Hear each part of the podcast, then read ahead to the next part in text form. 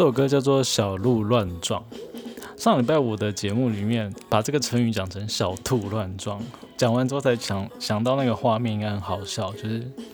小兔子在那边跑来跑去，然后很兴奋的跑来跑去这样。小鹿乱撞应该比较好记吧？就比如说乔巴害羞的时候，他可能就会撞来撞去。哎，他这个成语本来的意思是这样的概念吗？不知道。Anyway，反正就是更正一下当天讲的成语。然后今天要讲的新闻也比较轻松一点吧，我想。一个是有网友投稿，所以我就我就拿来念。中时电子报七月二十二号。那这则新闻它是取材自国家地理频道，非常的有趣哦。标题是整年都在发情。巨跟兽竟在高速追逐中疯狂交配。我在看标题的时候，还以为是这个兽在高速公路上面交配，这样我想说，哎，怎么这么狂这样子？那这个巨跟兽它是什么呢？它是这个，哎，我不会念这两个字，球鱼吗？求鱼，OK，求鱼，就有一点像是。它的壳应该有点硬，就是骨质鳞甲覆盖的壳，有一点像是穿山甲的类型这样子。可我不确定它们是不是同一个什么剑门高木科属种里面的同一个科，或者是有一个同一个门这样子，长得有点像穿山甲。然后他有一个拍到一个影片，就是国家地理频道拍到一个影片，就是超快的那个雌的雌性的这个球鱼。它就在奔跑当中，然后它的背后就叠上了一个雄性的球鱼，然后所以两只在那边跑跑跑嘛，就是等于说雄性跨坐在雌性的背后，然后像开车一样那样的飙速，然后在这两只的后面又有一个雄性的球鱼在跟着它，就可能也是想要就是跟着交配这样。那上面的字幕是写说。球鱼就是用这种方式去看谁先追到那个雌性的球鱼，然后就可以跟它发生性行为，这样。所以后面那只就想要赶快追追追这样。然后除了他们可以在高速当中交配之外呢，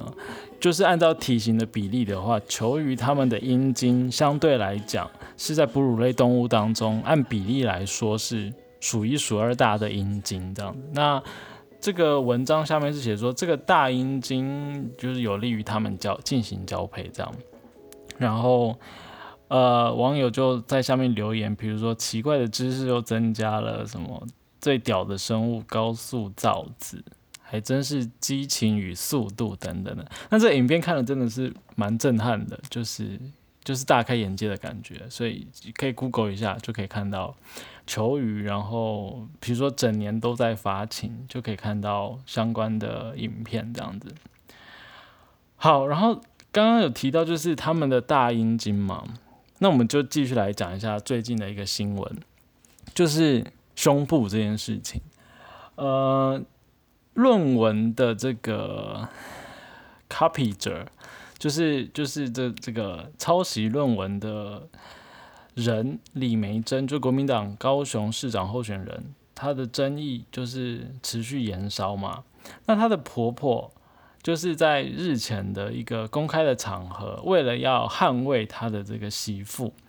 所以她就语出惊人的讲了一句话，就是说她她说如果她说假话的话。胸部会变小，她是说她自己，就是婆婆自己的胸部会变小这样子。那这这段话就引发了许多呃民意代表啊，或者立委啊，或者相关团体的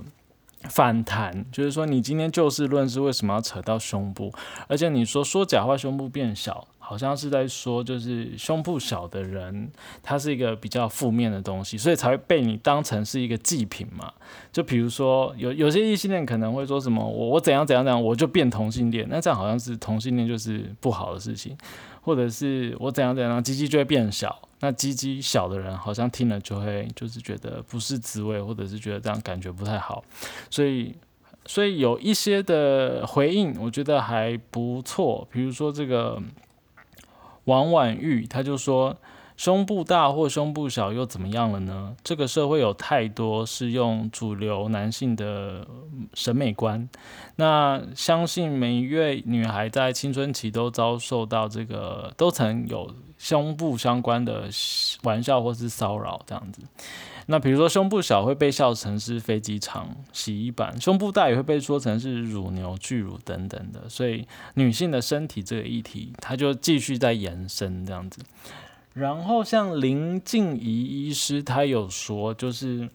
他觉得社会能够开启更有意义的讨论，就是女性的身体形象，尤其是女性的价值，跟胸部的尺寸是无关的，甚至是跟有没有胸部都没有关系这样子。然后他也更希望，就是说这个社会能够肯定和接受各种不同的身体形象，而且这个形象不一定要对应到性别。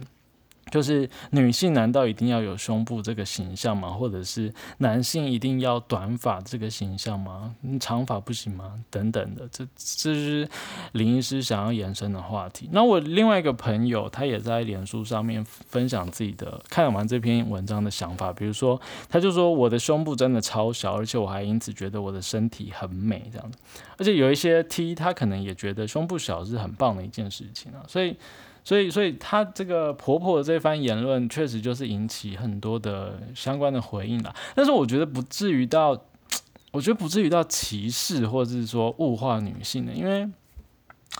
为这样我不知道诶，我觉得这样好像就不太能够讲很多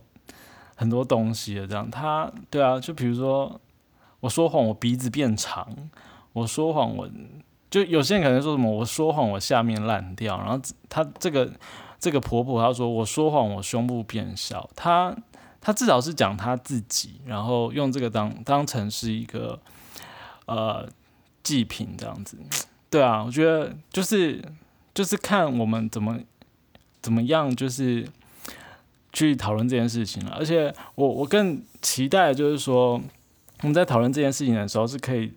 抽离这个。对个人本人的批评，就是之前前几集有有一集，就是我们在讨论到那个 coser，就是呃没有穿内裤然后被拍嘛，然后我的朋友有提醒我，就是说，诶，我们在可以讨论这件事情的整个结构的问题，而不要针对当事人本人，就是你支持他，因为这是个案，可能你支持他，可能有些人会用不同的角度去反对他的，但但如果我们可以用更更系统的、更结构的东西去讨论的话，我觉得比较好，而且。